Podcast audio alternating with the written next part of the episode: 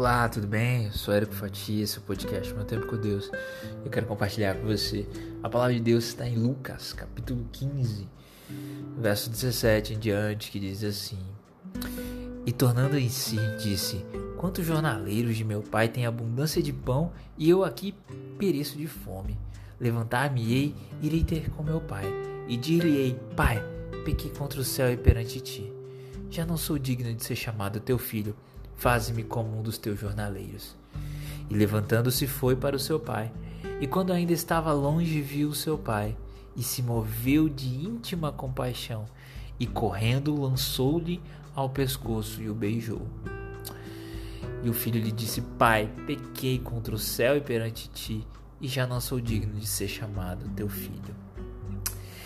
E o pai disse aos teus servos: Trazei depressa a melhor roupa e vestilho, pondo-lhe um anel na mão e alparcas nos pés. Hoje eu quero falar sobre essa famosa passagem da Bíblia, né, o filho pródigo, e o quanto nos ensina sobre amor e graça e misericórdia. A passagem do filho pródigo nos mostra o quanto Deus nos ama não importa quantas vezes falharmos, não importa quantas vezes viramos as costas para Deus, deixamos.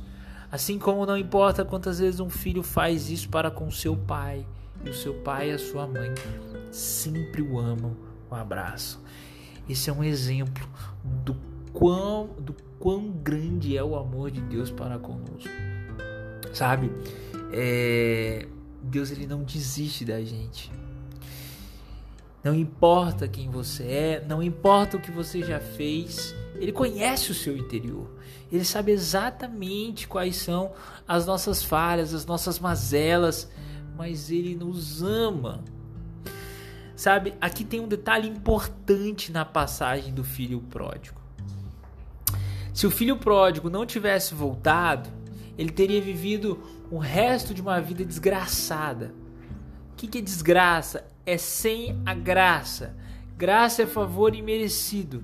Ele teria vivido comendo ração de porco. E ele era filho do dono das maiores terras. E ele abriu mão para poder desfrutar de coisas que aos olhos dele eram coisas boas mas que passaram, acabaram. É isso que o mundo nos oferece hoje, coisas que vão ficar, coisas que vão passar. Em muitos momentos, muitos de nós já caímos neste conto, nesta fábula de que nós temos que viver bem as coisas deste mundo e isso vai bastar, não vai bastar, uma hora vai acabar. E isso não vai nos levar para os céus. Mas o amor de Deus esse que é perdoador, é galardoador, é cuidador. Esse sim nos salva. E tem um detalhe importante aqui: o filho pródigo voltou vivo. Se o filho pródigo voltasse morto num caixão, o seu pai não teria como ter graça para com ele, porque ele estaria morto. Esta é uma outra mensagem importante. O inimigo das nossas almas quer que nós morramos longe do nosso Pai. Por isso que você, aonde esteja agora, pode ser na sua casa, pode ser no seu carro, pode ser em qualquer lugar, talvez até numa sarjeta. Eu quero dizer para você, volte para Jesus. Não importa o quanto você errou ou o quanto você pensa que errou.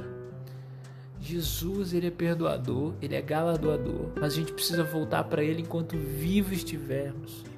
Sabe assim como esse filho se moveu de, de olhou para o pai e o pai se moveu de íntima compaixão e abraçou e amou e cuidou. Sabe? Aquele filho que estava morto para ele renasceu. Então é isso. Talvez você tenha sonhos que estão mortos. Talvez você tenha é, vivido afastado de Deus. E não é isso que Deus quer para você. Deus quer fazer ressurgir os seus sonhos. Deus quer que você viva uma vida em novidade na presença dele. E as nossas falhas, tudo aquilo que ficou para trás ficou. As coisas velhas já passaram, eis que tudo se fez novo. Nova criatura em Deus nós somos.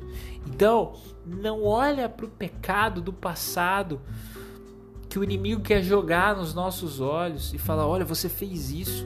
Tudo bem, eu fiz, mas eu tenho um Deus que é perdoador, que é galardoador, que é misericordioso, que me dá graça." Fuja da presença do inimigo corra para a presença de Deus.